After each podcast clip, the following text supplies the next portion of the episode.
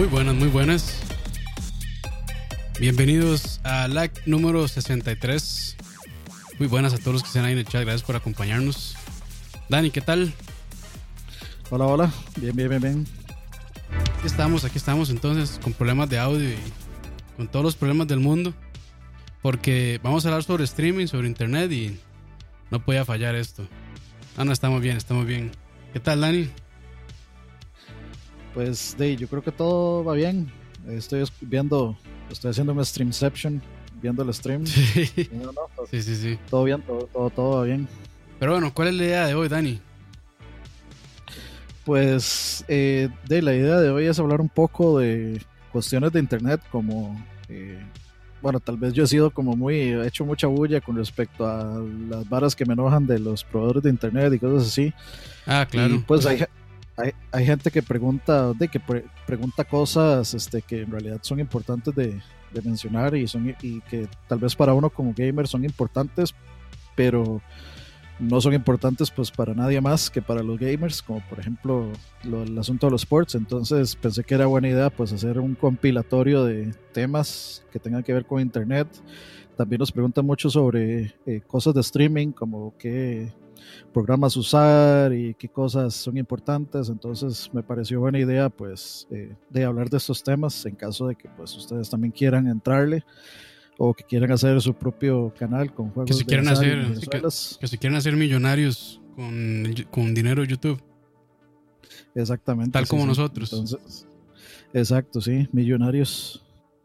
¿Ustedes creen, eh, o sea, que mi Ferrari parqueado allá afuera? Here in my garage. Sí, sí, sí, el garage que no tengo. El parqueadero, diría Mo. Hola, la señor el francés. parqueadero.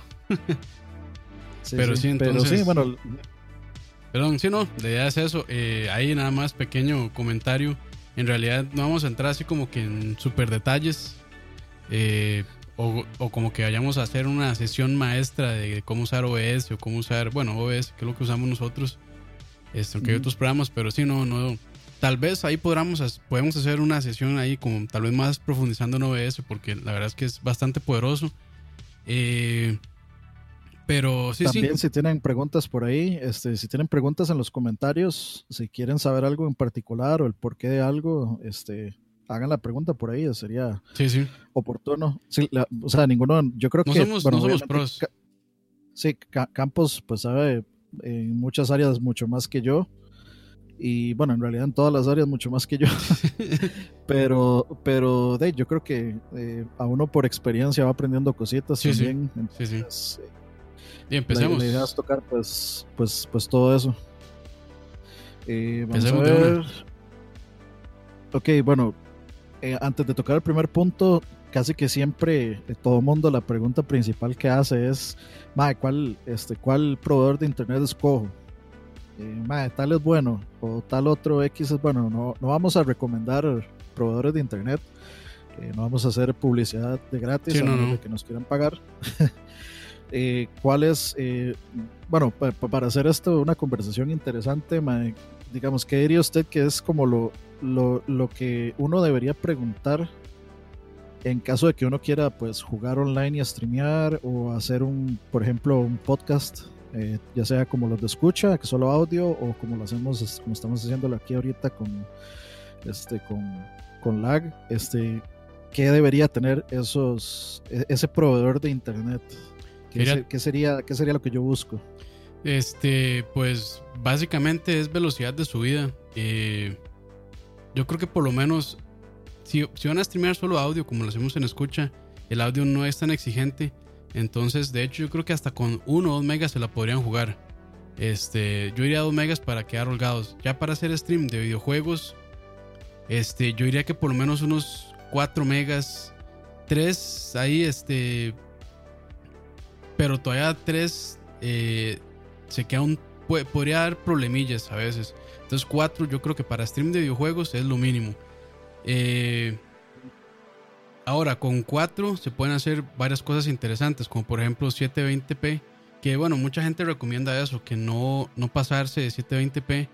Este, sobre todo cuando uno está en stream. e- Eso afecta más en Twitch. En YouTube no hay tanto problema. Porque en Twitch como que sí depende mucho de la conexión de las personas y cuando no se es partner, que no se tienen como los... No recuerdo cómo era que le decían ellos, este, pero cuando... Twitch Partners. Sí, cuando, cuando, no, se es, cuando no es partner, este, la única manera de ver los streams es eh, en la resolución, digamos, en el source, en, en, la resolución fuente que la persona está tirando. Entonces, por ejemplo, si están tirando 1080p a 60 cuadros eh, con un bitrate de, creo que el máximo que ellos permiten es como 4000 en este momento, 3500 por ahí. Y si una persona tiene una conexión más bajo de eso, le va a estar dando muchos problemas, que es cuando dice como, hey, este, no, me está bufereando mucho, no puedo ver, se me pega mucho el stream, entonces ahí es eso. Y por eso mucha gente lo que este, realmente eh, aconseja, por lo menos en Twitch es 720p 60 cuadros y a 3000. Ahora en YouTube, sí, YouTube tiene códex mucho más. Bueno, en esa parte están un, poquito más avanzados, por lo menos en el soporte de resoluciones. Entonces, este, pues ahí no, no haría tanto. Aunque igual yo diría que lo mejor es 720p 60 para tampoco de ahí matar la máquina. Porque entre más entre más alto sea la resolución, este, más exigente, bueno, más exigente sea poner OBS. Entonces, este, eso es, eso es algo para tomar en cuenta. Pero sí, este, yo creo que por lo menos 4 megas si quieren ya hacer como stream de videojuegos en, buena calidad. Eh, sí, para ponerlo en contexto, pues eh, digamos, con yo tengo 5 megas de, subida, entonces por lo general eh, hablamos del bitrate, que eso tal vez lo podemos hablar más adelante. Sí pero por ejemplo, digamos con 5 megas, eh, pues si quieren hacer streaming de juegos retro, pues les va perfecto, digamos. O sea, el juego se ve perfecto, corre, corre perfecto. Lo pueden poner a 1080, 60, que les va a ir perfectamente, o sea, se les va a ver perfecto. Eh, con juegos pues más, este, digamos, más recientes, más nuevos, pues eh, por ejemplo, el último stream que yo hice de jugando Black Ops 4 ese lo estaba streameando desde el Play estaba corriendo a 720, 60 frames. Y pues ni a mí me estaba dando mucho lag, o, al menos no que yo notara demasiado, demasiado lag este, jugando. Y me parece que tampoco pues la, el stream se cortaba. Obviamente si hay un artefacteo por ahí, pero. Es normal, sí. Este, me parece que, sobre, todo, en, sobre todo en videojuegos con mucho. Eso de artefacteos como cuando se ve cuadros o, o o sí, más que todo como cuadros en puntos muy oscuros de la imagen. Y eso más que todo es porque el codec y este, el servicio no logran resolver este, la compresión, o más bien no entienden, más bien, o sea, la compresión hace que sean como todo ese montón de cuadros. No sé si tal vez en Netflix lo notan a veces, que en las partes oscuras sean como cuadritos en la pantalla. Eso es básicamente porque este, entre la resolución y, y el bitrate eh, se hace, no se resuelve bien, entonces como que no hay una degradación de colores correcta. Entonces lo que hace es resolverlo de esa manera, que se vean como cuadros. Ahí, esa es como la explicación muy este, a pinceladas, muy básica, porque si hay una explicación muchísimo más avanzada y mucho más técnica de por qué pasa, pero es básicamente eso. Es cuando el codec y, este, y, el, y el bitrate este, no logran resolver bien esa imagen, entonces por la compresión se ve así. Este, sí, bueno, eh, rapidísimo, saludos a todos ahí, a Doppel, Emanuel Vega, Marvin André Mega, Anthony Moya, Mari alias Café, eh, Marvin André, ya, eso ya lo saludé, Diego Madrid, Juan Canúñez, Elefantovsky, eh, Jeff Araya, Tony Serrano, a Juan Kikun que anda por ahí, a Mollita, Asdrúbal, saludos a, todo el mundo por ahí, saludos a Steven Rodríguez que acaba de llegar, bienvenidos. Bienvenidos, gracias digamos, eso, eso más o menos cubre, cubre, digamos, los dos primeros puntos que son un, cuánto es el mínimo de upload o de subida y cuánto es el mínimo de download. En realidad download no afecta, el download les ayuda pues para jugar online, pero al final es el upload el que va a determinarles si les da lag o no. Entonces, si, si pueden encontrar pues algún servicio eh, que tenga un upload al menos de 4 megas, por lo general ahora con los rebajos de, que se están haciendo, que muchos están ofreciendo, pues eh, paquetes de 50 megas o de 100 megas, a 50 megas como a 25 rojos, 25 mil colones, o 100 megas a 35 mil colones por ahí. Eh, pues les ofrecen una subida similar, puede ser de 3, 4 o 5 megas en algunos casos, entonces eh, tengan eso en cuenta, que lo ideal, o sea, con lo que pueden hacerlo perfectamente es con, ojalá entre 4 y 5 megas. Con eso ya con eso ya pueden hacer un streaming pues eh, bien, bien decentito. Este, pregunta Anthony, ¿con 3 megas puedo hacer un streaming de 4K? No. No, pero ahí, ahí puso este piquito de, de Pac-Man, entonces está troleando. Sí. sí, sí, No, pero por, por aquello sí, este... No se puede. Me parece oportuno, sí, me parece oportuno eh, aclararlo, no, no, se puede. Se ocupa... Tal vez depende del contenido. Se ocupa equipo muy especializado. O sea, estamos hablando que las tarjetas más baratas para capturar 4K eh, andan por alrededor de los 300 dólares y todas son, hasta el momento, no estoy seguro de que haya alguna portable, todas son PCI, o sea, se tienen que conectar sí o sí a una computadora. Porque eh, todas, eh, todas estas del gato, sí, todas estas del gato tienen, este, son, bueno, algunas son portables, entonces una cajita, este, como un celular, digamos, más o menos de tamaño, y desde ahí se puede hacer la captura, pero esos aguantan hasta 1080, 60. Eh, ahora, hay unas tarjetas nuevas que están saliendo que tengan cuidado que las mercadean como si fueran 4K. Pero en realidad no es que puedan capturar 4K. Lo que hace es que tienen un pass-through. O sea, tienen un puerto adicional HDMI. Este, un out. Que lo que hace sí es pasar el 4K. Pero la capturadora solo logra capturar 1080-60. Entonces tengan cuidado con eso. Este porque el marketing sí se está yendo por ese lado de decir, ah, sí, esto es una capturadora 4K y en realidad lo que se puede hacer nada más es que el contenido en su televisor se pueda ver 4K sin que la cajita esta, la capturadora, le, interrumpa. Pero la captura en sí solo llega hasta 1080, 60 cuadros. Ahí nada más una, una nota ahí al, al pie de página. No, y también en realidad ahorita me parece que prácticamente nadie está haciendo streamings en 4K. Es que. Eh, tal vez eh, porque, o sea, simplemente no. yo creo que este mae Maximilian, eh, que ese mae obviamente es Twitch partner, él sí puede hacer, o sea, él sí tiene los, los medios y Twitch le, da, le abre la llave lo suficiente para que él pueda hacer un streaming en 4K 60 frames. Pero de, realmente, o sea, o sea en bitrate no sé. en bitrate no sé cuánto, cuánto ocupará. Yo creo que por lo menos unos 8, 8 mil, 12 mil, tal vez por ahí, para que sea decente.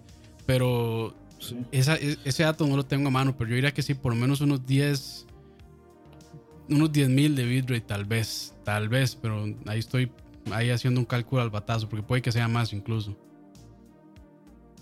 Sí, y de, en realidad yo siento que no se aprovecha porque la gran mayoría de nosotros pues no, no, consume contenido de 4K. No, todavía creo que eso está o sea, 4K es un hecho que ya está agarrando muchísima fuerza y se está baratando también, sobre todo televisores. Pero creo que todavía no estamos para dar el paso, o tal vez sí, para consumir 4K. Pero en realidad no lo veo tan necesario, de momento. Sí, no, no. De momento.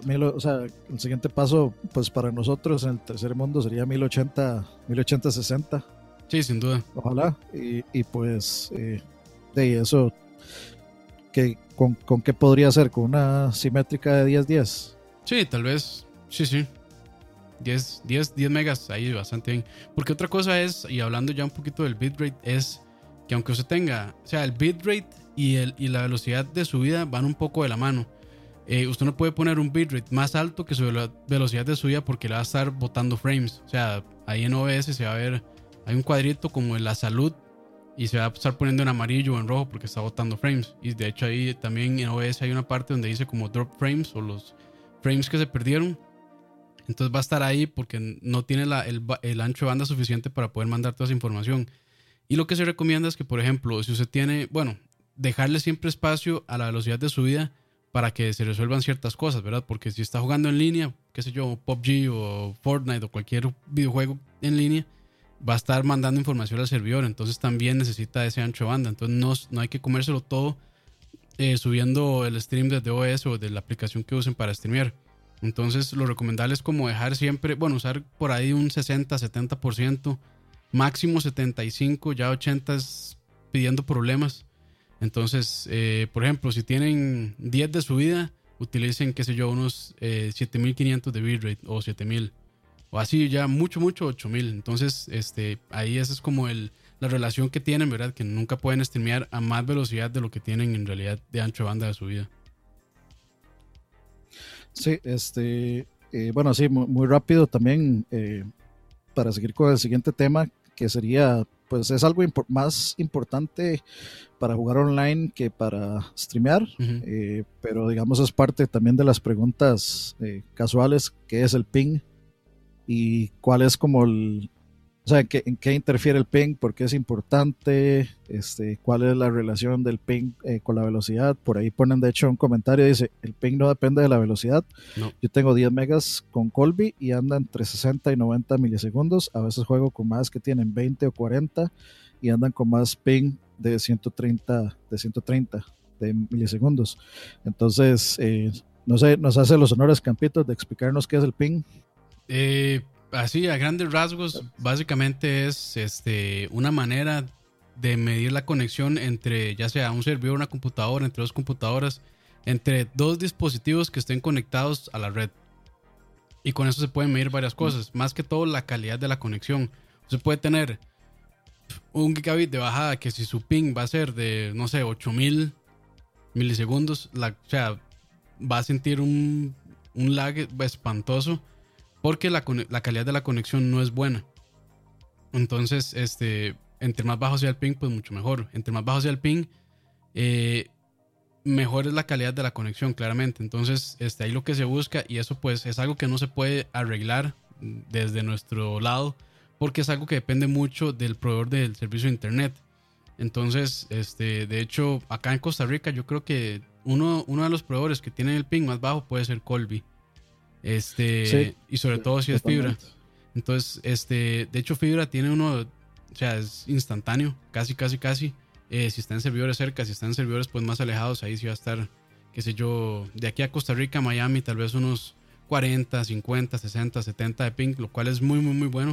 O sea, cualquier ping para jugar en línea por debajo de 100 es lo ideal, es lo perfecto, pero digamos, hay es aceptable. es aceptable, hecho, o sea, se tiene una buena experiencia más de 100, ahí pues puede que haya problemillas ahí pequeños, pero nada del otro mundo y tal vez ya más de 200 y ya se van a empezar a sentir mucho, mucho problema. De hecho, yo diría que, digamos, 110, 120 todavía. Todavía es aceptable. Sí, no, no. O sea, 110, 120 se, juega, se, juega, se juega bien, bien, sin problema. Por lo general, digamos, de hecho, ese es como el, el, el ping que a mí me da en Fortnite o en, en cualquier juego online, como entre si está muy bien, 70. Si está demasiado mal, digamos 110, 120 por ahí. Sí, ahí sí, es, sí, ah, ahí se Anthony, que va a leer lo mismo. Sí, el ping también depende de qué tenemos usted en los servidores. Sí, claramente, porque al final de ahí, este, una conexión de internet son impulsos eléctricos en su más bajo nivel, son unos y ceros. Entonces toda esa información este, depende, viaja a la velocidad de la luz. Entonces la velocidad de la luz es rapidísimo, son como 600 mil kilómetros por segundo, si no me equivoco, o minuto, por ahí anda, perdón, ahí que no tenga el dato, pero es muy, muy rápido, pero claramente si está más lejos, pues este, ahí va a afectar, y por eso es que se mide en, milisegundos, porque la luz realmente se mueve muy, muy rápido, recorre distancias este, altísima velocidad, y por eso es que la fibra es tan buena, porque la fibra es más efectiva para este, trasladar electricidad entre dos puntos. Sí, bueno, ahí, entran, digamos, unos cuantos conceptos más. Bueno, primero que nada, eh, tomar en cuenta que eh, muchas veces cuando uno abre speedtest.net, eh, le va a tirar un servidor dentro del mismo país. Sí. Y, y muchos de los técnicos y muchas de las gentes, este, digamos, de los proveedores de internet se agarran del ping local para, para, para decirle, no, esto, que esto está bien y usted hace un ping a Miami y le da 200 de ping. Entonces, eh, o sea, es como los, eh, tengan eso en cuenta, lo usan mucho como chivo expiatorio para decir que todo está bien. De hecho, no, o sea, ustedes realmente deben hacer pruebas a, Estados Unidos, a servidores en Estados Unidos para ver cuál es su ping real. De hecho, dice Juanqui, a veces yo pruebo el ping desde alguna página, pero cuando estoy jugando me reporta un ping más alto. Es básicamente eso, porque dependiendo de, de hacia dónde esté haciendo la prueba, va a cambiar. Y los servidores de videojuegos, bueno, muy difícilmente van a estar acá en Costa, acá en Costa Rica, perdón. Entonces sí, siempre va a ser el ping mucho más alto que a un servidor acá en Costa Rica. Entonces eso hay que tomarlo en cuenta también. O sea, básicamente la distancia. Lo que mide es la, distancia en, cómo se comunican dos este, dispositivos conectados a la red. ¿Qué tan rápido se cosas. resuelven? Sí.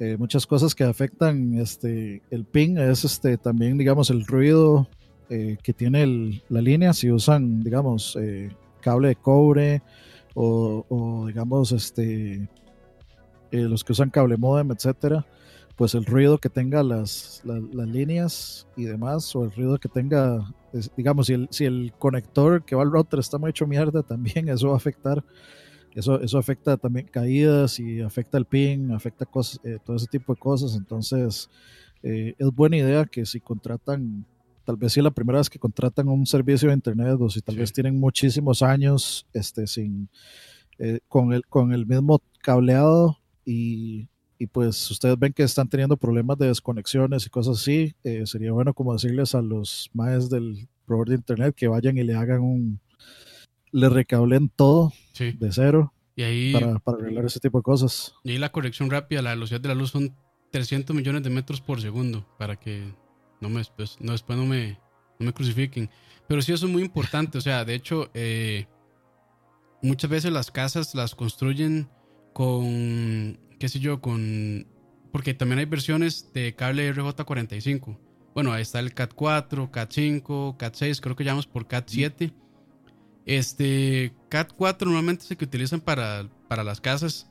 Este, si pueden irse un poquito más arriba, pues yo lo consideraría que lo. De hecho, yo pedí este, que me pusieran CAT 6 en la casa por lo mismo, para no tener problemas. Aunque CAT 4 está bien, no se degrada mucho la señal eh, a menos de 100 metros, entonces eso también hay que tomarlo en cuenta. RJ45, el cable, cable de internet normal, lo más que aguanta son 100 metros este, antes de que se degrade la señal. Entonces eso también es de, de tomarlo en cuenta por ahí.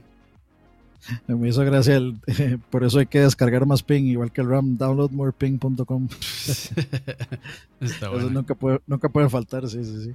Eh, pero sí es, es importante, digamos, que eh, el, por el tipo de país en que vivimos, con tanto aguacero y tanta cosa, inclemencias del tiempo y pues también de muchos de ustedes pues viven en un lugar, eh, digamos, con mucha área rural donde tal vez la infraestructura no es la mejor, pues sí es bueno como que tengan en cuenta que, que ustedes le pueden pedir a su cablera que le hagan un reajuste ahí de, Sí.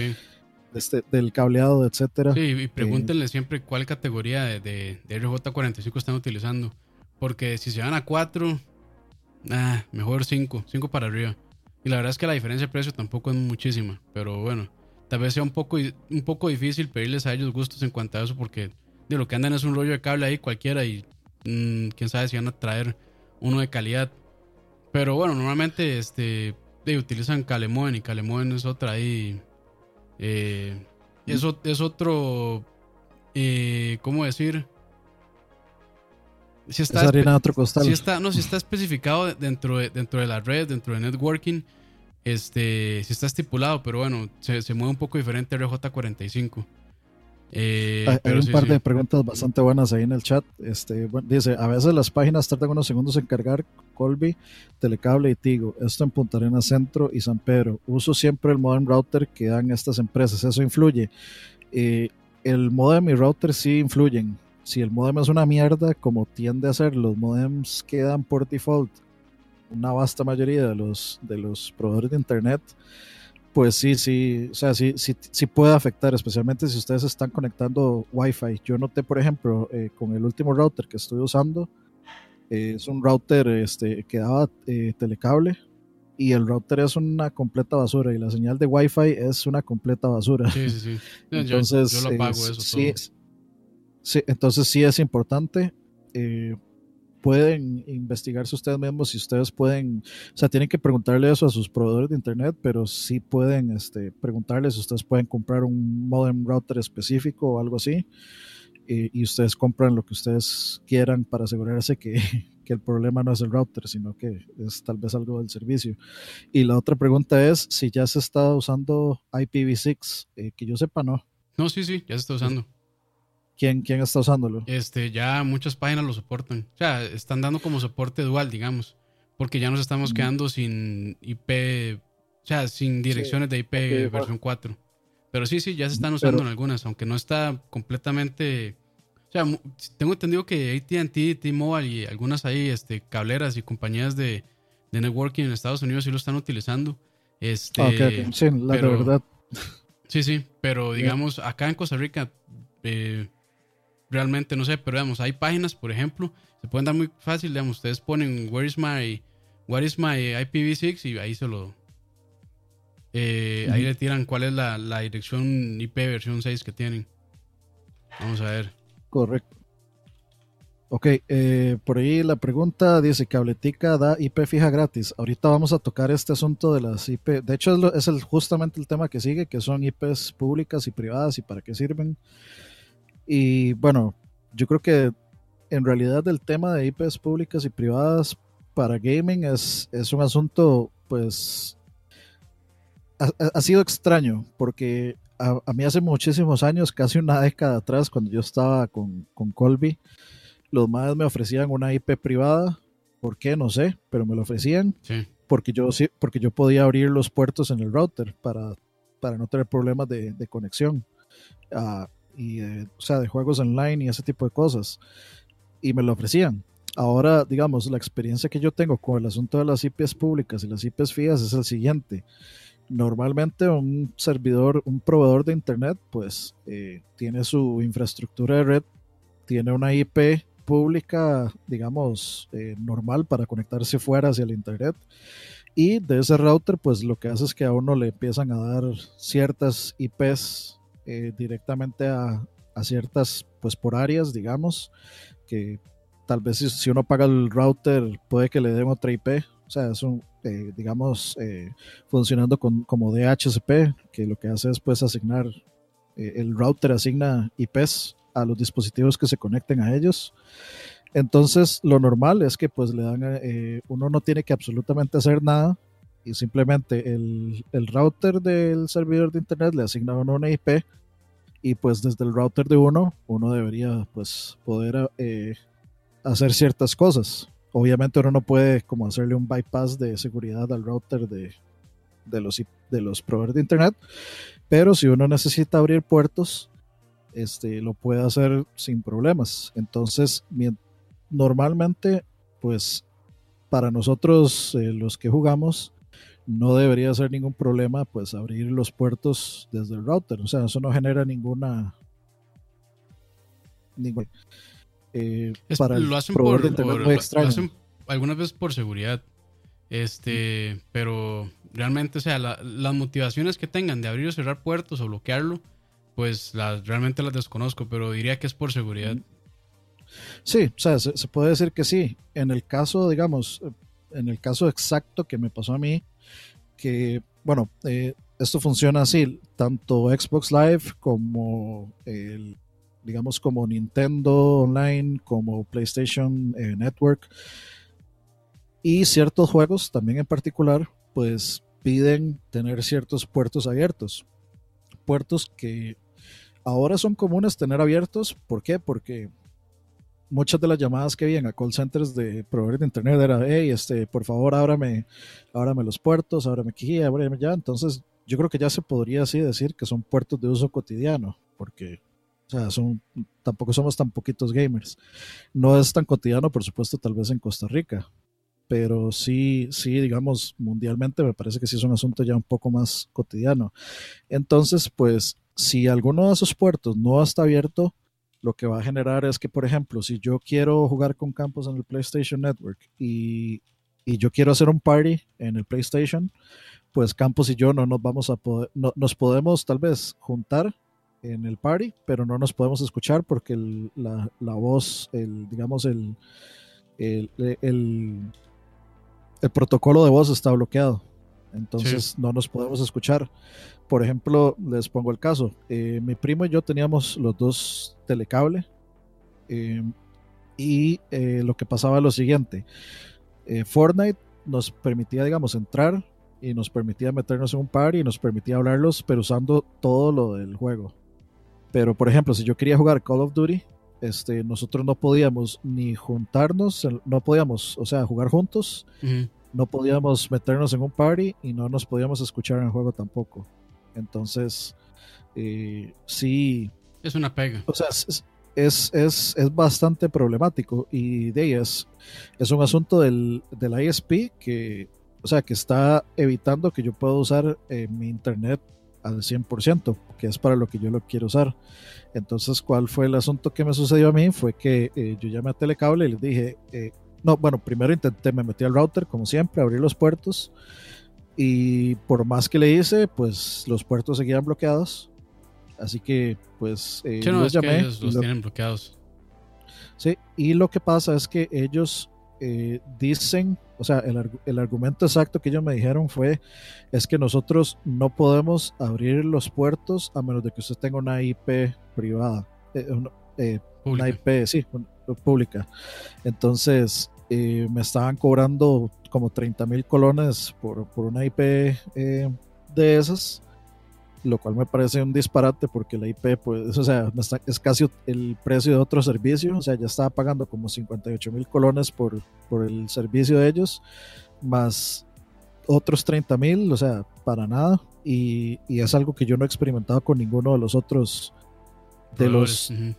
De los cuatro proveedores que he utilizado, los tres no me han dado problemas en abrir puertos. Solo solo telecable. Entonces, pues yo me pasé de servidor y ahora que estoy con cabletica, digamos, inmediatamente yo metí el PlayStation al DMC y ya todo me aparece abierto. Mi primo se puede, con, mi primo aún sigue con telecable y ya nos podemos conectar, etcétera. Entonces, sí, o sea, este asunto de las IPs públicas y privadas, pues yo les mi consejo como para esto sería como no se dejen tomar el pelo, o sea, si les venden una yo siento que es un asunto casi como de que, hey, pague, pague más.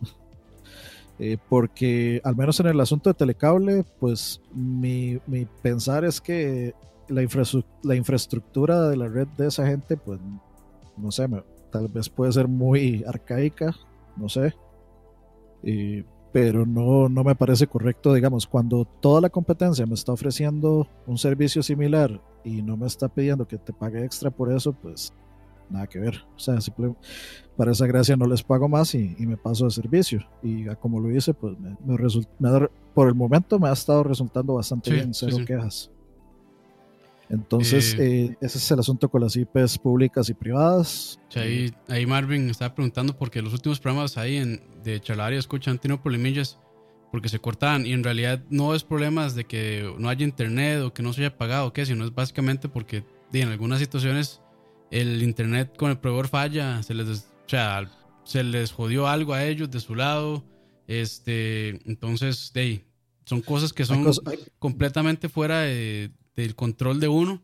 Y, o sea, el chiste siempre es sí, el, o sea, básicamente es, o sea, el chiste siempre es como, ay, dejen de bajar porno, dejen no sé qué, no sé cuánto, pero básicamente es porque, o sea, no es como que uno quiera transmitir, básicamente es porque hay un problema que no sabe cuál será con el proveedor de que no está teniendo una conexión estable hacia algún servidor o alguna de estas este, cableados transatlánticos o lo que sea, entonces pues fallan y al final puede que hasta sean problemas de ellos de pago porque ellos eh, básicamente lo que hacen es alquilar una línea de internet muchísimo más grande a otra empresa, generalmente en Estados Unidos, este, para poder tener conexión ellos a servidores. Entonces, puede que, porque ha pasado que eso sea, eh, me ha pasado que realmente es eso, que a ellos pues tuvieron problemas pagando ese servicio y de ahí al final salían afectados todos los eh, clientes.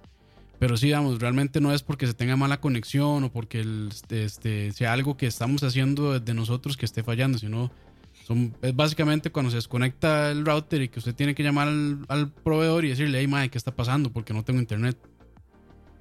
Eh, sí, bueno, de hecho ahí eh, Santiago Pantoja toca un tema, de hecho, importante. Dice, eso se llama reuso, ya toca pedir y rogar que revisen y recontrarrevisen hasta que tengan que admitir que no pueden dar un mejor servicio y ahí sí toca escapar de esa empresa. Básicamente, pues sí, es, es el, eso es lo que toca hacer, por eso es que nosotros no nos aventuramos a decirles a ustedes eh, qué eh, proveedor de servicio contratar. No, y es que hasta cuál es, el mejor. Y es, que hasta por zonas. O sea, Exacto, Telecale funciona mejor en, por ejemplo, en Sé que funciona muy bien en la zona sur de San José, Desamparados. Bueno, yo vivía en San Sebastián, ahí funcionaba muy bien, yo no tenía casi problemas. Atillos y demás, por ahí generalmente funciona bien. sé que Telecable, eh, perdón, Cabletica y Tigo funcionan bien este, en el sector este de San José. Entonces, hasta eso, ¿verdad?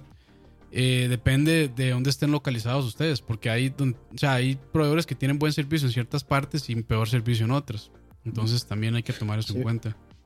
Lo, lo, único que queda es pues este probar, probar hasta dar con el que le, con el que realmente le sirve.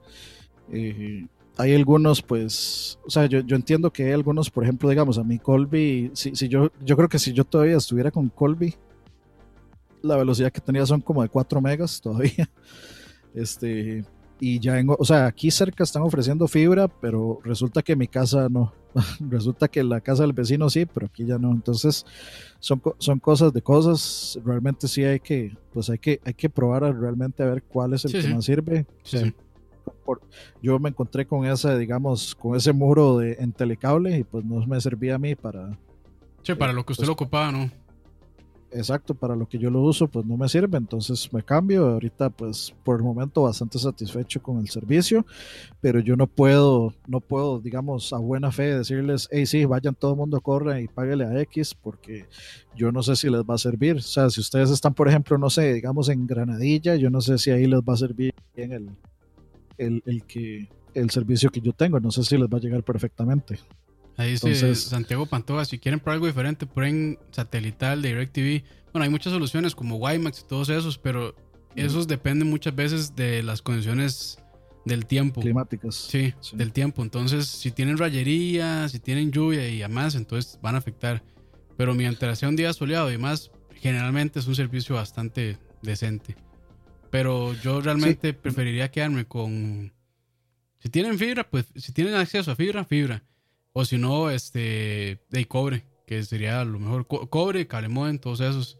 Y de final, pues todos estos servicios con, bueno, acá en Costa Rica, este, creo que Happy era uno que daba WiMAX. Ah, este, sí, sí, sí, Y creo que, creo que Movistar y Claro están dando también internet satelital. Pero ese servicio es bastante eficiente, entonces yo realmente no, no lo recomendaría. Lo que pasa es que en ciertas zonas es lo único que hay, entonces pues ni modo. O sea, hay, hay, hay partes, digamos, por ejemplo, donde yo estoy viviendo, este es un poco alejado del centro de Cartago, entonces pues realmente no, todavía no había, o sea, todavía no están cubriendo eh, con fibra, pero, o sea, eh, ya hace unos meses pues ya instalaron y sin problema. Pero antes de eso la única opción era con Claro o con Movistar y era una cochinada porque tras de eso la velocidad de bajada eran como 5 megas y con CAP, entonces tenía derecho solo como a 10, menos de 10 gigas al mes. Y el servicio sí era un poco caro. Entonces yo dije, no, no, mejor me espero. Otra cosa también este, que tienen que tener en cuenta, si van a pedir fibra, asegúrense de saber, de, revisar si es fibra o si es fibra. Porque algunas veces yo me parece como que hay empresas que están vendiendo eh, fibra y en realidad es como un kilómetro de, de fibra, 500 metros de cobre o, al revés. Sí, es el famoso, famoso fibra mixta. Sí, ah, entonces yo al menos personalmente yo pienso que no vale la pena, o sea, si yo voy a pagar por fibra y voy a pagar el, digamos, el, sobreprecio que tiene la fibra, eh, pues yo quiero fibra de, principio a fin, de, de punta a punta, como me gusta Pero yo, creo que ellos, o sea, ellos no venden ese servicio, digamos, creo que lo mercadean ahí porque sí le dicen fibra mixta. Este, pero digamos, no, no le dicen fibra, digamos. Entonces, eh, o sea, creo que esos son ahí como medio truculentos con el término, pero no le dicen a uno que sí es fibra hasta casa. Entonces, si nada más tengan cuidado. O sea, es, ese fibra mixta es el mismo servicio que ha, que ha dado siempre Colby, que es este ADSL, creo. Eh, pero sí, sí, entonces nada más ahí que tengan en cuenta eso, porque creo que el que lo mercadea así es Colby, en realidad, eso, de, eso de fibra mixta. Sí, sí, sí. Eh, dice Anthony, eh, yo tengo 20 megas con Colby y pago 24 mil, lo mismo que el nuevo paquete de 50.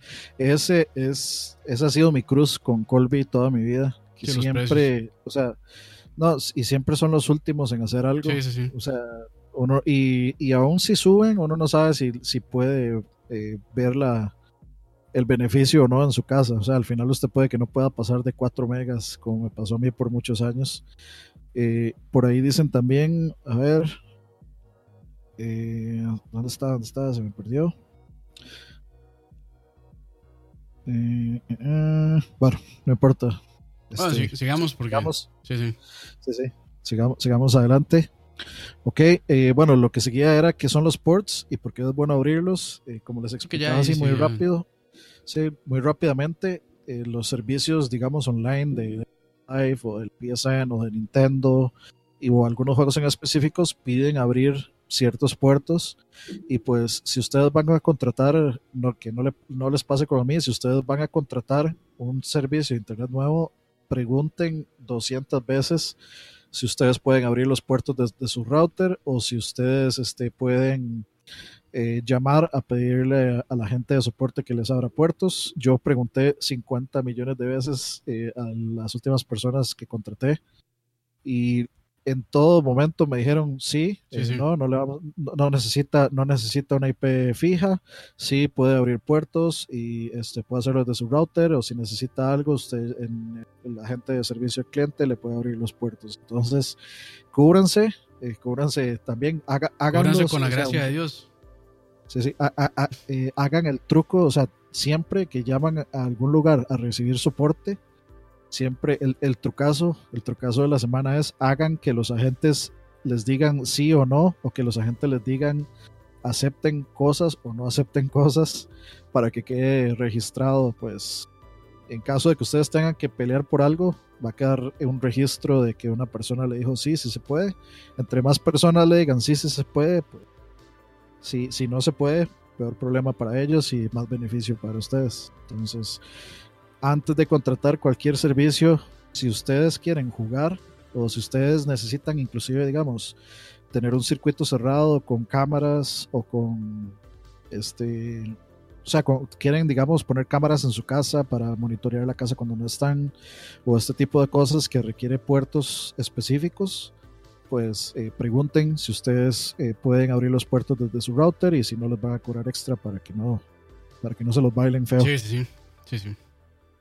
Pero bueno, creo que Ok, ya eh, podemos movernos a programas para streamear, ¿verdad? Correcto, sí. Siguen programitas para hacer streaming. ¿Qué Eh, recomendamos? ¿Qué usamos? ¿Cuáles son buenos? ¿Cuáles eh, son malos? ¿Por qué? eh, yo creo que si tienen una tarjeta gráfica Nvidia que soporte el Shadowplay, me parece que es la manera más sencilla de hacer un stream. Lo que pasa es que es poco flexible porque no, yo realmente nunca lo he usado para hacer stream, pero creo que meter elementos en pantalla como la cámara web o cámaras que tengan ahí, Ah. este, o algún overlay, o que tengan ahí avisos de cuando le llegan donaciones o lo que, o lo que sea, creo que no es tan flexible en ese punto. Realmente no me he metido, pero si lo que quieren nada más es streamear el juego con su micrófono normal, es la, es la manera más fácil. O sea, con un shortcut en pantalla, en teclado, perdón, ya están haciendo stream a Twitch, a YouTube, o no sé si a Mixer también tienen, me imagino que tienen soporte a Mixer, pero esa es la manera más fácil. Este, Nvidia Shadowplay. Ahora, hay este, creo que el más popular y lo es eh, tanto por sus eh, características, sus features, digamos, y porque también es open source y es gratis el OBS. Eh, yo creo que la gran mayoría de streamers populares utilizan OBS. Eh, puede que se vea un poco extraño al principio, pero siento que es bastante fácil de usar. Sí, sí, sí, se Eh, aprende, se aprende, se aprende muy fácil. Sí, se prende Y fácil. el otro, el otro más popular es el que mencionan por ahí, el X, XSplit. Ajá. Ese es el que, o sea, la gran mayoría usan o XSplit o, OBS, sí. o OBS. Ajá. Eh, y el XSplit, me creo que hay una versión gratuita, pero es limitada. Eh, Sí, y ya está la versión Pro que sí tiene todo un montón de otras cosas ahí. Sí, hay un montón de codecs que están bajo un paywall y Sí, eh, etcétera. Digamos, Sí. la, la capturadora que yo tengo análoga, yo no lo puedo no lo, no lo puedo streamear usando XSplit porque el codec que necesita está bloqueado con un paywall. sí. De hecho, bueno, yo aquí tengo, ajá, en pantalla tengo ahí el OBS, y ahí lo pueden ver. Eh, este, este no es, no estoy streameando con esta, digamos, instancia este, de OBS, pero aquí rápidamente podemos ver ciertas cosas. Entonces, digamos, así normalmente es como se ve cuando se instala, aunque no tiene escenarios ni nada. Eh, bueno, rápidamente, escenarios eh, es como, por ejemplo, eh, un set de, eh, de objetos que se pueden ver en pantalla. Entonces, por ejemplo, yo aquí tengo, bueno, si pueden ver ahí en pantalla, yo puedo cambiar al chat, yo puedo cambiar a la intro. Todos estos cambios que yo estoy haciendo los hago con un cambio de escenario. Entonces, es lo más sencillo para, qué sé yo, meter, para meter este videos. Oh, eso no era. Ahí está. Es la manera más sencilla. Y después están los sources. Los sources eh, son las cosas que ustedes quieren mostrar en pantalla. Entonces, por ejemplo, si quieren mostrar acá una cámara web, aquí hay diferentes opciones, hay muchísimas. Eh, audio, este browser, incluso si quieren capturar directamente desde un browser. Eh, color source, realmente nunca lo usaba, no sé ni qué será. Display capture es para mostrar el, el escritorio completo. Entonces, por ejemplo, yo le puedo dar aquí display capture, le doy OK. Y aquí me va a pedir, bueno, ahí se hace una cascada rarísima. Pero ahí me ahí este básicamente lo que se hace es mostrar el escritorio completo, entonces voy a darle voy a quitarlo para que no sea esa cascada ahí espantosa. Y así y así con más cosas, por ejemplo, si quieren meter su webcam, entonces en ese caso sería video capture device. Y aquí me va a mostrar las diferentes este digamos cosas que yo tengo, entonces por ejemplo, aquí tengo la webcam, aquí tengo un, un el gato que es este una capturadora de video que tengo por ahí. Entonces así se pueden hacer. Y así, así como necesiten meter cosas, se pueden hacer muchísimo. Este, incluso se pueden meter escenarios dentro del escenario, overlays, imágenes. Este game capture es muy importante porque aquí ustedes pueden decirle este qué quieren capturar, cuál juego quieren capturar y demás. Entonces, si tienen un juego abierto, aquí automáticamente lo va a reconocer en la lista desplegable qué sé yo, tienen Witcher 3 o Fortnite o lo que sea, aquí les va a aparecer, lo escogen y lo que les va a tirar es eh, el feed limpio de ese videojuego, lo que ustedes están viendo en pantalla, sin ninguna, sin interrupción, qué sé yo, de la barra de tareas que vean por ahí o algún otro elemento que tengan en pantalla. Lo que hace nada más es, esto es muy muy importante si quieren este, capturar videojuegos. Este, por aquí después está la mixer, entonces aquí están diferentes cosas, por ejemplo, el desktop audio, todo lo que salga por medio de sus audífonos o lo que salga por medio de los parlantes, aquí lo va a capturar en el desktop audio, se puede cambiar más adelante, les enseño cómo. Y aquí está, digamos, el micrófono auxiliar y también el video de una capturadora, por ejemplo. Este, aquí pueden subir o bajar el volumen para que el volumen este, no sea tan alto como el del, digamos, de su micrófono y demás para que no esté interrumpiendo. Eso es más que todo este, cuando están agregando nuevas cosas. Aquí si agregan también una webcam, les va a salir el audio de la webcam. Lo mejor es este, bajar el volumen a cero o mutearlos para que no estén ahí, de las webcams, ¿verdad? O de las cámaras, para que no se esté mezclando con el audio del micrófono. Aquí está, bueno, unas transiciones. Aquí pueden, bueno, hay diferentes transiciones. Se pueden meter transiciones, este, eh, custom, por ejemplo, que tengan ahí una plantilla de, qué sé yo, de, de Adobe, este, ¿Cómo se llama este? Para animar. Bueno, se me olvidó el nombre del, de. Bueno, pues tiene una animación. Premiere.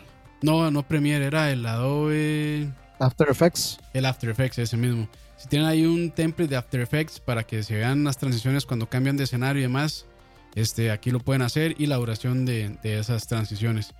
Y aquí están los botones más importantes, digamos, o los que más utilizan. Estar streaming, que es para empezar el stream o Start Recording, que también pueden grabar todo el escenario que están viendo en pantalla, lo pueden aquí grabar. Este sirve muy bien, digamos, para grabar, qué sé yo, videojuegos o grabarse ustedes mismos haciendo un tutorial para YouTube o lo que sea. Entonces, con esto se puede hacer muy sencillo. Eh, Studio Mode es, digamos, si uno es más amplio que, que es que lo que les voy a explicar, pero básicamente se ocupan hacer un cambio en el escenario, en los sources, mientras están haciendo el stream en vivo y que no se vea como el movimiento, como por ejemplo si yo llego aquí y, en, y aquí cambio, qué sé yo, como, bueno, ahí, ahí pueden ver que estoy moviendo el chat.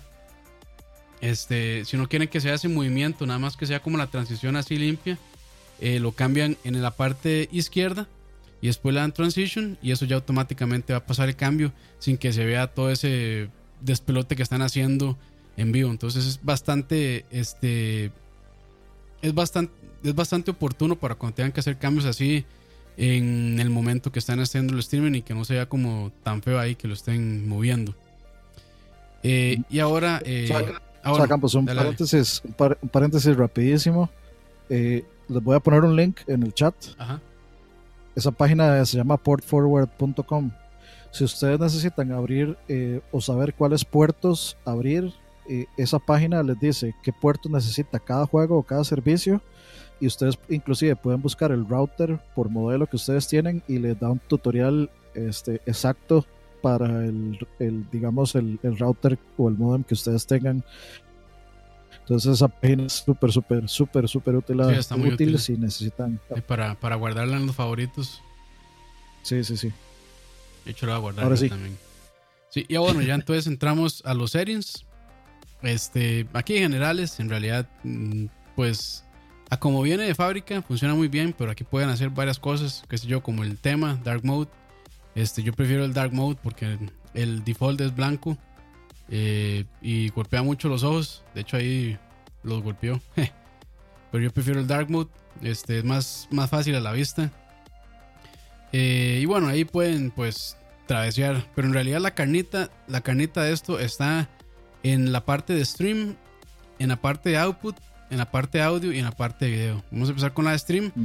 Aquí básicamente ustedes este, le pueden decir, bueno, le dicen a OBS hacia dónde quieren streamear. Hay varias opciones, Twitch, YouTube, Smashcats, Mm. eso no sé ni qué será, Mixer, Facebook Live y demás servicios. Este, ahí hay un show, tienen muchísimo más, pero bueno, ustedes cogen a lo que necesiten.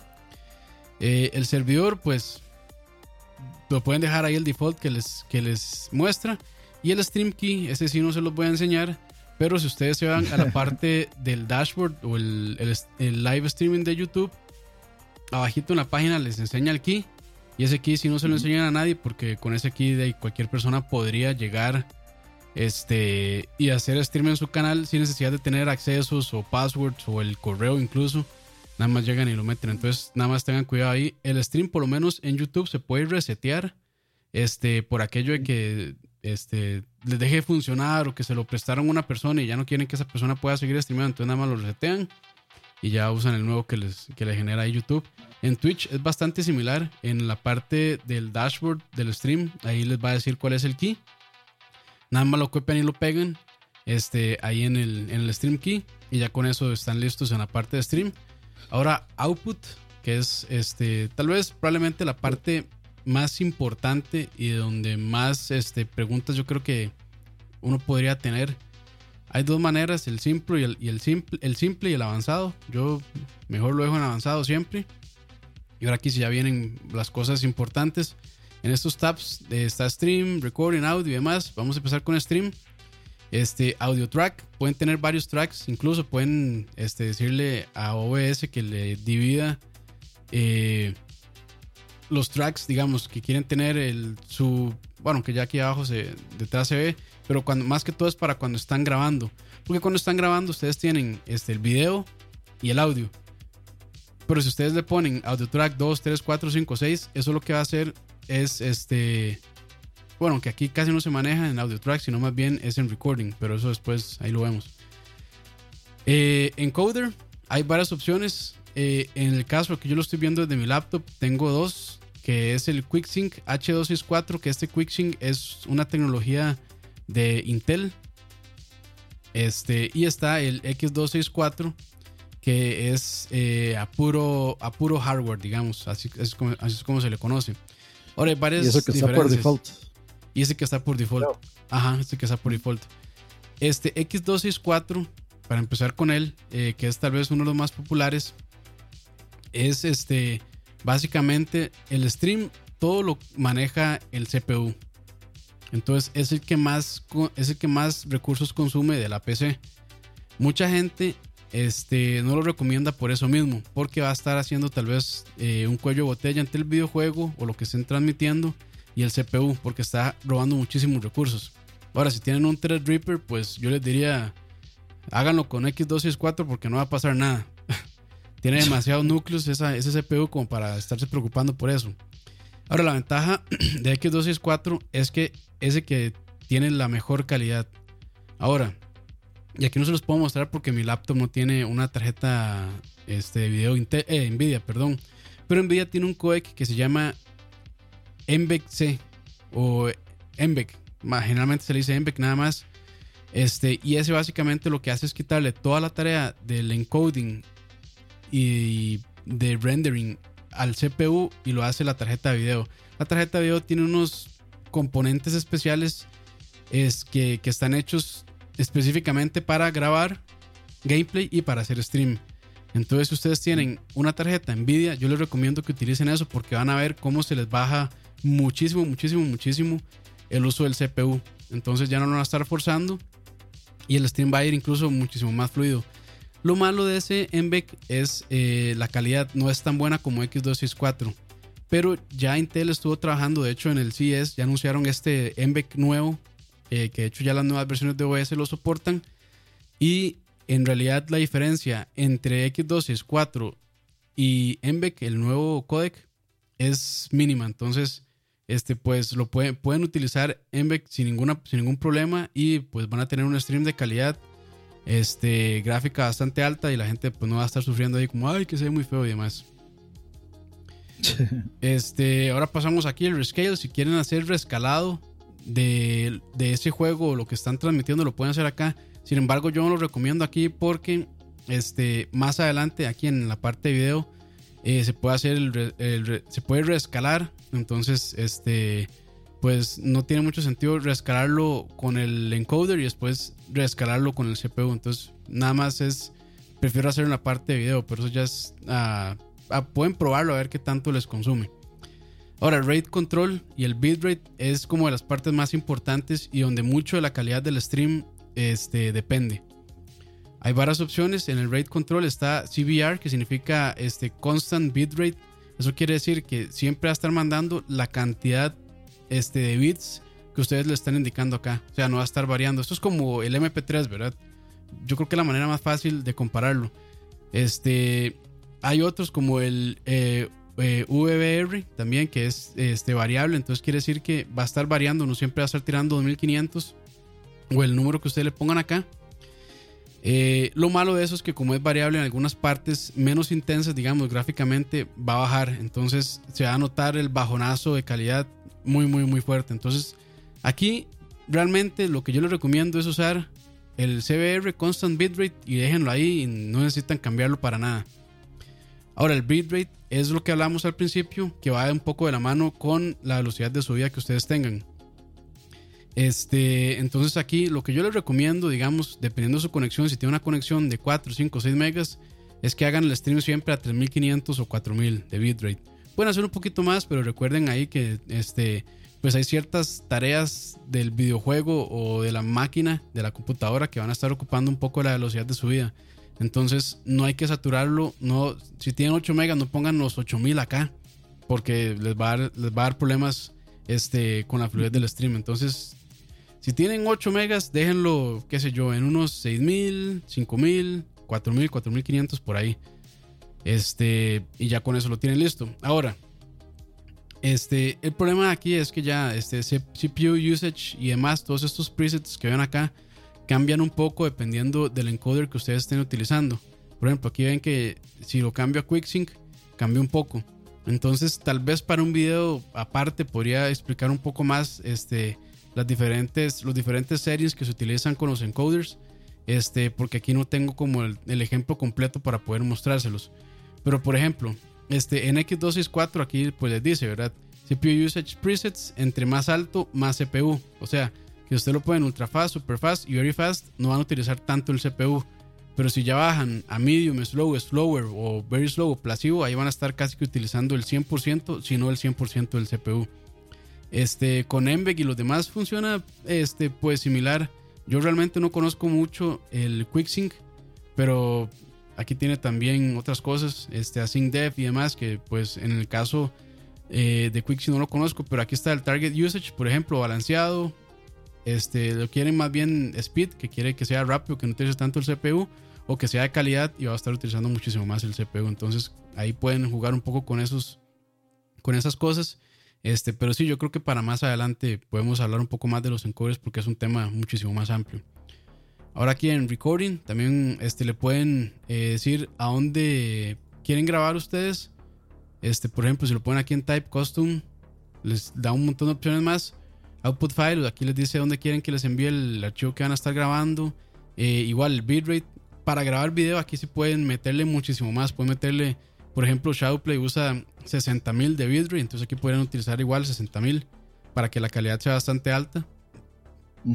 Y demás, este, igual aquí, eh, audio track, usted le puede decir que tenga dos, entonces, o tres o cuatro y demás. Este, y eso lo que va a hacer es cuando ya le genere el archivo eh, de video, le va a tirar el video como tal y le va a tirar varios canales más de audio, depende de lo que ustedes acá hayan este, seleccionado. Eh, para ver, el output, que me lo salté. Si ustedes quieren más bien, qué sé yo, que su pantalla es a 2K, pero quieren que más bien el video se grabe a 720p, ustedes pueden aquí decirle que le hagan un rescale. Entonces lo que va a hacer es eh, que el video final no sea eh, de la fuente como tal, sino que más bien sea una, este, una resolución más baja de lo que tienen. Si lo dejan sin check, lo que va a hacer es grabar a la resolución que ustedes tienen en pantalla. El encoder, bueno, aquí no puedo cambiarlo porque ya me imagino que es, vamos a ver, show codecs. Por alguna razón no me los muestra, pero bueno, no importa. El audio bitrate también es la calidad de audio. Esto es como el MP3. Este, ahí van, en diferentes números: 80, 96, 112, 128, 160, 192. Creo que lo más alto que deja ir aquí es. Entre más alto, mejor la calidad de audio. Eso sí, ¿verdad? Este, No sé, creo que llegan hasta 320. Porque no sé si al final el audio es en MP3. Este, pero aquí no me deja seleccionarlo. Me imagino que en mi otra computadora sí me va a dejar. Igual aquí el audio, ustedes le pueden decir este, el diferente eh, bitrate de cada audio, si lo quieren más alto, bueno, de hecho aquí se ve, llega hasta 320. Si ustedes quieren que el track 1, qué sé yo, que su micrófono sea 320, lo pueden hacer dejar así. Y que el track 2, que digamos sea del videojuego, entonces lo pueden dejar en más alto, más bajo, ahí dependiendo como sea. Este replay buffer, esto realmente no sé cómo funciona, nunca lo he usado, pero bueno, ahí es como lo básico de de la parte de output. No sé, ahí en el chat, porque no estoy revisando, no sé si alguien tiene una pregunta así como muy específica. Eh, sí, pongan por ahí en el chat si alguien tiene una, okay, okay. una pregunta ahí específica. Hay una, hay una específica, eh, pero no de estos settings, que, que sí me parece importante tocarlo ahora después. Ah, La de, La de, Murillo 87. Ok, ok, perfecto. Eh, después tenemos la parte de audio, eh, sample rate yo le diría que lo dejen en 44.1, 48 no es necesario en realidad. Eh, canales pueden irse 2.1, 4.0, pero en realidad este, ni, lo, ni lo cambien de estéreo porque me parece, por lo menos YouTube y Twitch no soportan eh, otro tipo de audio, otro tipo de canales, entonces mejor lo dejan estéreo y se olvidan de la historia. Ahora aquí pueden meter varias cosas en los audios. Desktop Audio Device, ustedes le pueden decir cuál es, usted le puede indicar específicamente este, cuál de estos eh, dispositivos que ustedes tienen de aquí de audio van a, va a ser el de desktop. Desktop generalmente este, es el audio que va a salir por sus parlantes o por sus este, audífonos. Entonces lo que se oiga ahí es lo que va a agarrar. Y ustedes le pueden especificar aquí cuál. Pueden tener dos incluso. Si quieren, pueden tener este, un, el uno, digamos, el principal y el dos. Si ustedes creen que sea necesario. Este, eso ya depende de la configuración que ustedes quieran utilizar. Y después tienen un montón de micrófonos. En este caso me deja aquí hasta para ver 1, 2, 3, 4, 5 micrófonos. Por lo general, digamos por lo general, uno no casi que ni tiene que meterse a configurar esto del todo. Cuando uno empieza a pegar todo, digamos, la capturadora tiene su propia línea de audio. Sí, automáticamente lo reconoce. Y en el, en el micrófono, en el menú principal, la afuerita de aquí, uno nada más puede darle clic al, al gear que está ahí se va a propiedades y uno nada más lo cambia la fuente. Y pone, sí, uno nada más pone que ya no quiere que el la fuente del micrófono sea default o si no, sino que quiere que sea el micrófono X. Entonces uno nada más lo selecciona y ya listo. No es, Por suerte, o sea, OBS es muy... Es muy flexible. Muy, este, muy flexible, sí. Ahí pregunta Ricardo Calvo, pregunta, ¿con OBS se puede transmitir simultáneamente en Facebook y YouTube? No estoy seguro si eh, OBS lo hace nativo pero hay una página que no me acuerdo cómo era que se llamaba, como Restream o algo así, que lo que hace es, que lo que hace generalmente, eh, eh, específicamente es, le da usted un key y usted le dice, Mike, con este key quiero que mande este, lo que le estoy enviando desde OBS a Facebook, a YouTube, a Twitch, y así es como se puede hacer transmisiones simultáneas. Eh, tendría que investigar, pero estoy casi, casi, casi seguro. Ah, bueno, ya Dani puso el link, Restream se llama, creo que es de paga, si no me equivoco. Sí, es de paga. Es de paga. Este, entonces, sí, básicamente Restream lo que les dice es, aquí está su key. Este, y con ese key, dígame eh, a cuáles servicios quiere que yo le retransmita este, lo que usted está enviando por medio de OBS. Entonces, creo que es una manera bastante sencilla de solucionar ese problema. Porque estoy casi, casi seguro que OBS no soporta eso, pero muy probablemente en algún futuro lo soporte. Pero sí, bueno, aquí pueden tener este, varios micrófonos si quieren. Pueden tener el audio, el micrófono de su laptop, pueden tener un micrófono USB, pueden tener, en mi caso, una mixer, este, o incluso el micrófono integrado de una webcam, pueden ponerlo acá. Y así pueden, este, pues, agregar más. Y ahora, este, finalmente, el video. Aquí les dice el canvas. eh, bueno, el canvas es como lo que usted está viendo aquí en la pantalla de OBS. Entonces usted le dice qué resolución quiere ver, lo que está viendo ahí. Eso ni lo toquen, déjenlo en la resolución nativa de su pantalla. Si tienen 1080, 4K, este, 720 o la resolución que ustedes tengan, nada más déjenlo ahí. Y ahora sí, si ustedes quieren retransmitir, bueno, si ustedes quieren transmitir en una resolución específica, ustedes le pueden decir aquí quiero 1080, este, quiero a 864, a 720, a la resolución que ustedes quieran. Y aquí, este, nada más, aquí le hace el, el, digamos, el downscale, por decirlo así.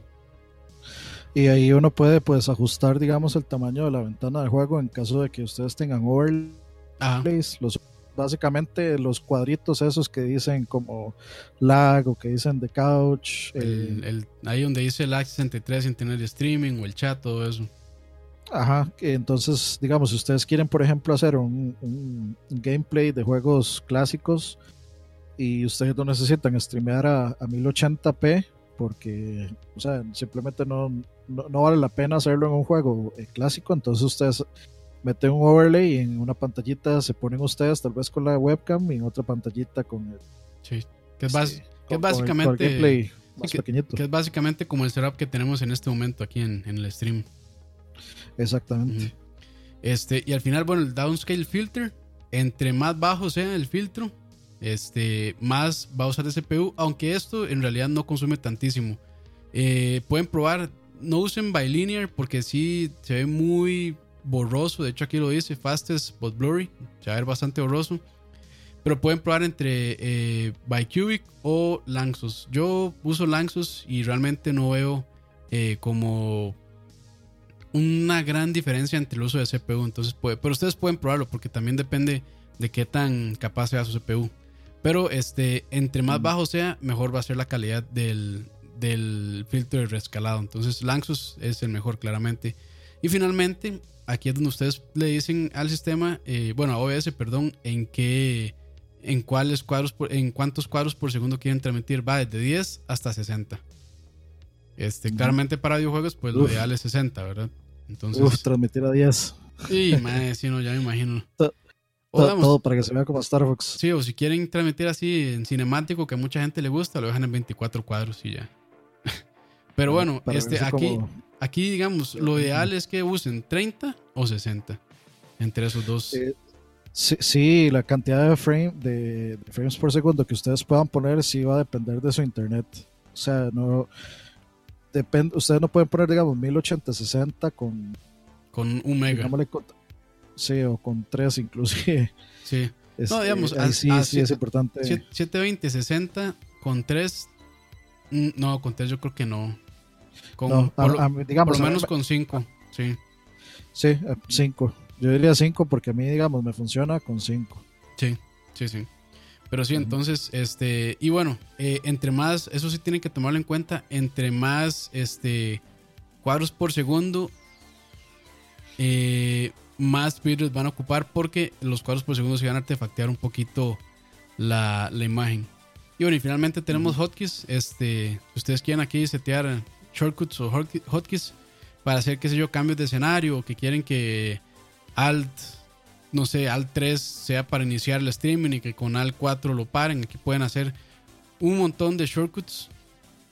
Este, incluso para silenciar, para mutear este, micrófonos, para quitar o poner escenarios, para quitar o poner eh, sources también. Todo eso lo pueden setear desde acá. O se van con la opción más avanzada que sería una de estas maquinitas como el, el ¿cómo se llama? El Stream Deck. Yo tengo uno y es bastante, bastante útil. Pero digamos, si ustedes tienen un teclado con macros, podrían hacer lo mismo. Este, graban una macro en su, en su teclado, en su tecla de macro, y nada más llegan aquí y le ponen este, ese shortcut que ustedes grabaron con la macro. Entonces pueden hacer macros, eh, pueden hacer shortcuts súper estúpidos, como qué sé yo, uno que nunca van a utilizar, que sea como Control Shift Alt W, que yo creo que nunca se va a usar. Lo graban una macro de su teclado y después nada más vienen y lo ponen aquí el shortcut y nada más apretan luego, el macro, la, la, tecla macro de su teclado y ya con eso también se la pueden jugar bastante bonito. Y bueno, yo creo que con eso se cubre así rápidamente y básicamente este el cómo se utiliza el OS, el OS a grandes rasgos. Sí, este, nada más la, la, pregunta y tal vez sí podríamos hablar de eso un poquitito ya como para ir cerrando. Sí. La pregunta que hace de Murillo es cómo linkeamos los comentarios del chat de YouTube. Entonces podríamos hablar un poquito de, de sí. Streamlabs, que es Sí. lo que nosotros usamos. Correcto. Streamlabs. eh, de hecho, les voy a dejar el link por ahí también en el chat. Es lo que nosotros utilizamos. Hay otras opciones para hacerlo. De hecho, Michael creo que usa incluso un script este, que él inserta en OBS para poder jalar los comentarios directamente desde YouTube. Pero Streamlabs este, realmente lo hace bastante fácil. Se loguean con su cuenta de YouTube. Y es que, bueno, voy a ver si puedo meter, voy a ver si puedo meterlo. Voy a ver si puedo meterlo por acá. Pero bueno, básicamente en Streamlabs no creo que no va a poder meterlo. Porque se ve medio raro. Vamos a ver. Voy a tratar de meterlo aquí rápidamente. A ver si puedo. Eh, window. Si no, no me va a dejar porque no tengo configurado ahí. Pero bueno, sí, con Streamlabs, ahí con el link, ahí con eso pueden hacer todo, todo eso. Ahí tal vez después ¿Será que podríamos doy- hablarlo. ¿Será que si le doy yo screen share saldrá mi OBS? Eh, sí, sí, sí, dele, dele. Probemos ahí. A ver, a ver. Bueno, o- este. Bueno, sí, básicamente lo que hace Streamlabs es darle a usted como unos. Este. Bueno, ahí, ahí Ani lo está mostrando. Voy a ponerlo. a- voy a poner a Ani en pantalla completa. Eh, para ver. Yo, no se pudo. Pues puña. Vamos aquí a ver si lo cambio.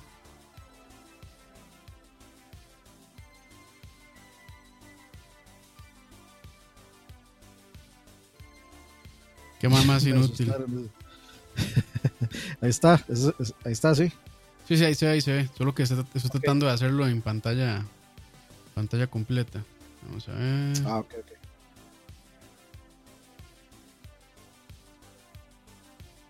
Ya no pude. Ya me comió, ya me comió este. Qué mierda. Ya me, ya me comió aquí este. ¿Cómo se llama esta vaina de, de Discord? No sé usar Discord, disculpen. No, no, pero hey, no, yo creo que ahí se, ahí se ve bien. O sea, aunque esté a la mitad, no importa. Sí, sí. eh, a ver. No one is available.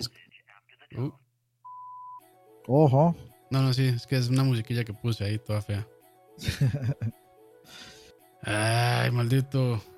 Pero bueno, sí, sí. Básicamente lo que hace, lo que hace Streamlabs es este darle usted como un link de un componente web y uno después en, en, en OBS eh, como source. Usted llega y le dice add eh, y lo agrega como lo agrega como browser. Para ver cuál era.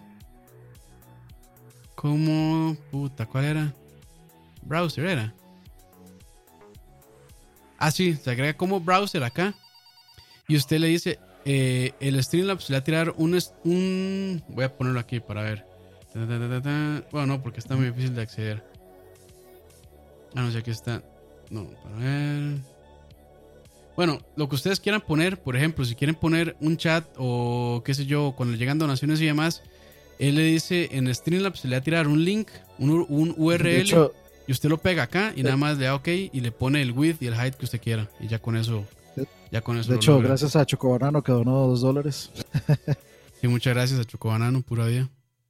Es Como Ya, siempre, ya sí. El, buen, el buen, El buen Chocobanano. sí, El buen Chocobanano, mae. Sí, pero ahí Este- ex- exploren Streamlabs y con eso. Este, con eso ahí ustedes pueden solucionar eso bastante sencillo. Ahí pueden poner en Streamlabs, se le da la opción de poner jars, le poner, este, cada vez que alguien se suscribe, incluso, bueno, si tienen superchats en YouTube o las donaciones en, Twitch, también todo eso le aparece como, eh, como notificaciones.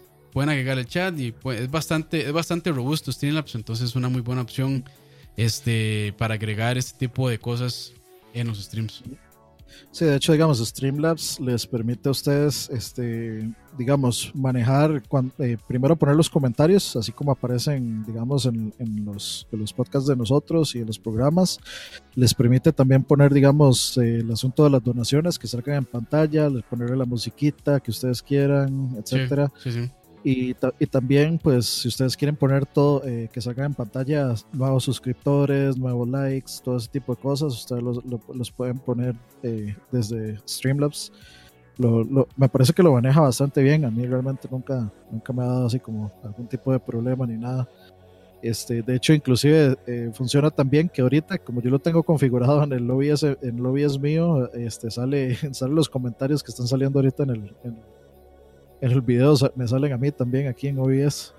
Sí, sí. Entonces es, eh, es bastante, es, es, un, es, un es un componente web ahí y lo tira con transparencia. Entonces, digamos, lo que yo hice fue hacer esta cajita aquí con el borde verde y el cosillo gris. Entonces ya se ve así.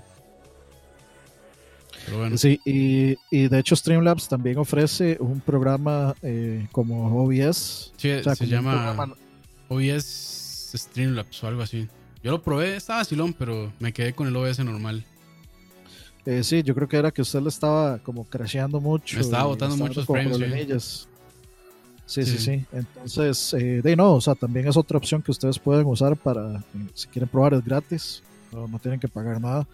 Eh, el asunto también, digamos, si ustedes quieren poner, eh, digamos, cuentas para recibir donaciones, si ustedes tienen sus cuentas en PayPal, eh, ustedes las la configuran en Streamlabs y ahí pues cuando entra, cuando entra una donación a PayPal, pues eh, le aparece la notificación a Streamlabs. Entonces es correcto.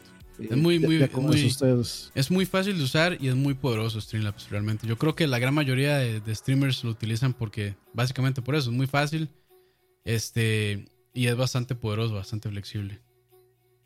Sí, y de yo creo que eso es como todos los temas que teníamos para tocar. Eh, sería bueno si, si algo se nos quedó por fuera, que nos lo comenten por ahí y tal vez lo podríamos eh, tocar en un, en, un eh, podcast siguiente, pero esperamos que le haya sido que, o que le sea de utilidad también este los consejos, la información. Sí, fue, fue muy rápido en realidad. OBS tiene muchísimas más cosas. Este, yo, bueno, como tengo configurado eso y demás, este, digamos que es un setup ahí medio avanzado, con Mixer y con otras cosas, entonces, digamos que se puede, se le puede agregar mucho equipo profesional. Este, bueno, mi equipo no es profesional, pero si ustedes quieren, bueno, no, en, en BSP si, se utiliza equipo profesional incluso, este, cámaras profesionales, switches profesionales y demás, y OBS las acepta, las acepta de lo más bien sin problemas. Entonces, o sea, desde equipo muy básico hasta cosas muy, muy profesionales, este OBS las acepta y trabaja muy bien con eso. este, Igual, si tienen, si tienen preguntas o dudas, pongan, déjense los comentarios ahí, este, las dudas o las preguntas, lo que quieran saber. Eh, no sería también mal, una mala idea a ver si, si suficiente gente le interesa pues hacer un video digamos dedicado a, a OBS tal vez no, no, no stream sino un video pues para para que se pueda mostrar directamente pues uno más pues, de los opciones y todo. Uno más de los 8800 millones que hay en YouTube. Sí pero, pero eso es especial porque lo porque es con la PC de campus ahí van a ver todo el porno que tengo. Sí sí sí. Para, para, eso es para para streamear los capítulos de los Simpsons en Facebook. Sí sí. Pero no no este más bien muchísimas gracias a todos ahí por acompañarnos. Yo creo que este episodio también lo vamos a tirar ahí por la página web, bueno, por, por podcast. Aunque creo que este, lo más valioso va a ser verlo por video, claramente. Pero ahí también va a estar. Por la parte de lo sí. Ahí también va a estar este. Va a estar en nuestra página, en la-podcast.com, por si les lo prefieren escuchar ahí mientras trabajan o demás. Me imagino que hay gente que tal vez sí le guste en ese, en ese formato de podcast. Entonces también vamos a publicar por ahí. Pero recuerden, este, si lo están escuchando solamente por audio y pues quieren ver los ejemplos que vimos en pantalla, este, vayan a nuestro canal de YouTube. Y ahí va a estar ya todo, digamos, el pseudo tutorial de OBS y todo el montón de otras cosas que mostramos acá hoy. Eh, para los que están escuchando esto luego en Spotify eh, o solo en audio, eh, los links que dejamos nosotros están en los comentarios de, del chat. Ustedes pueden entrar al, stream y ver los comentarios, pero voy, a, rapidísimo. voy a tratar de, agregarlos también a las notas del programa, este, ¿sabe? para ponerlos por acá, para que no se pierdan. Uno era este Streamlabs. Streamlabs es, uno. Streamlabs.com es uno. Streamlabs, el otro es el Restream, ¿verdad? Ajá, eh, RE Stream, S-T-R-E-A-M punto I-O, y latina y de isla o de Oscar. Ese es otro. Y el último es port, forward.com, todo pegado. Sí, ahí este, en los comentarios del podcast también los van a encontrar. Sí, sí, este, ahí van a encontrar pues los, todos los datos. Eh, si, si lograron entender la pronunciación, también pues pueden intentar buscarlo en Google, así como lo escucharon. Si no, pues vayan a la página de LAG y, ahí, van, ahí, buscan ahí los links. O si quieren pues eh, verlo en el video de YouTube, eh, pueden también, si tienen preguntas o si quieren saber algo, sí, ahí en, los comentarios. en el comentario y ahí, le respondemos también. Y no, y bueno, muchísimas gracias a todos los que están en el chat. Este, Jorge Fruto, Richie, Metal Friqueado, quieren que juguemos, dicen. Alejandro Arruda, eh, Emanuel Vega, Ricardo Marín, Moya, Tony Serrano, eh, Gustavo, que ya lo baneamos, a Juanqui, a Emanuel Vega, eh, Emanuel Sánchez, que siempre está por ahí apoyando. Muchas gracias, muchas gracias. Y a los que estén por ahí también, Ricardo Calvo, muchas gracias a todos. realmente se los agradecemos. Es contenido eh, humilde, pero con mucho amor y mucho corazón que le metemos a esto. Esperamos que el, el próximo domingo este, vamos a ver si logramos eh, reunir a los apóstoles para un, para un especial sobre, eh, digamos, la, la, vida y obra de Reggie de Me. Reggie también, sí. Entonces, vamos a ver si logra estar Moiso, Herbert y, y Frank para, para que se pueda hablar de eso. Y Herbert también tenía interés en hacerlo, pero ahí este Herbert, ahí, bueno, ahí es un joven ocupado. Sí, yo, yo no mencioné a Herbert, dije Moiso, Fran. Ah, bueno, perdón, sí, estás, leyendo el, el, chat, perdón. Ah, no, no, es que más bien me quedé tramado yo, como yo no dije Herbert, qué raro, me quedé, me quedé con la duda más bien. Sí, sí, pero, pero sí, es, eh, esperamos que la próxima, pues, que eh, hacer un, pues, un especial eh, sobre la vida y obra de, de My Body's Reggie. My Body's Reggie.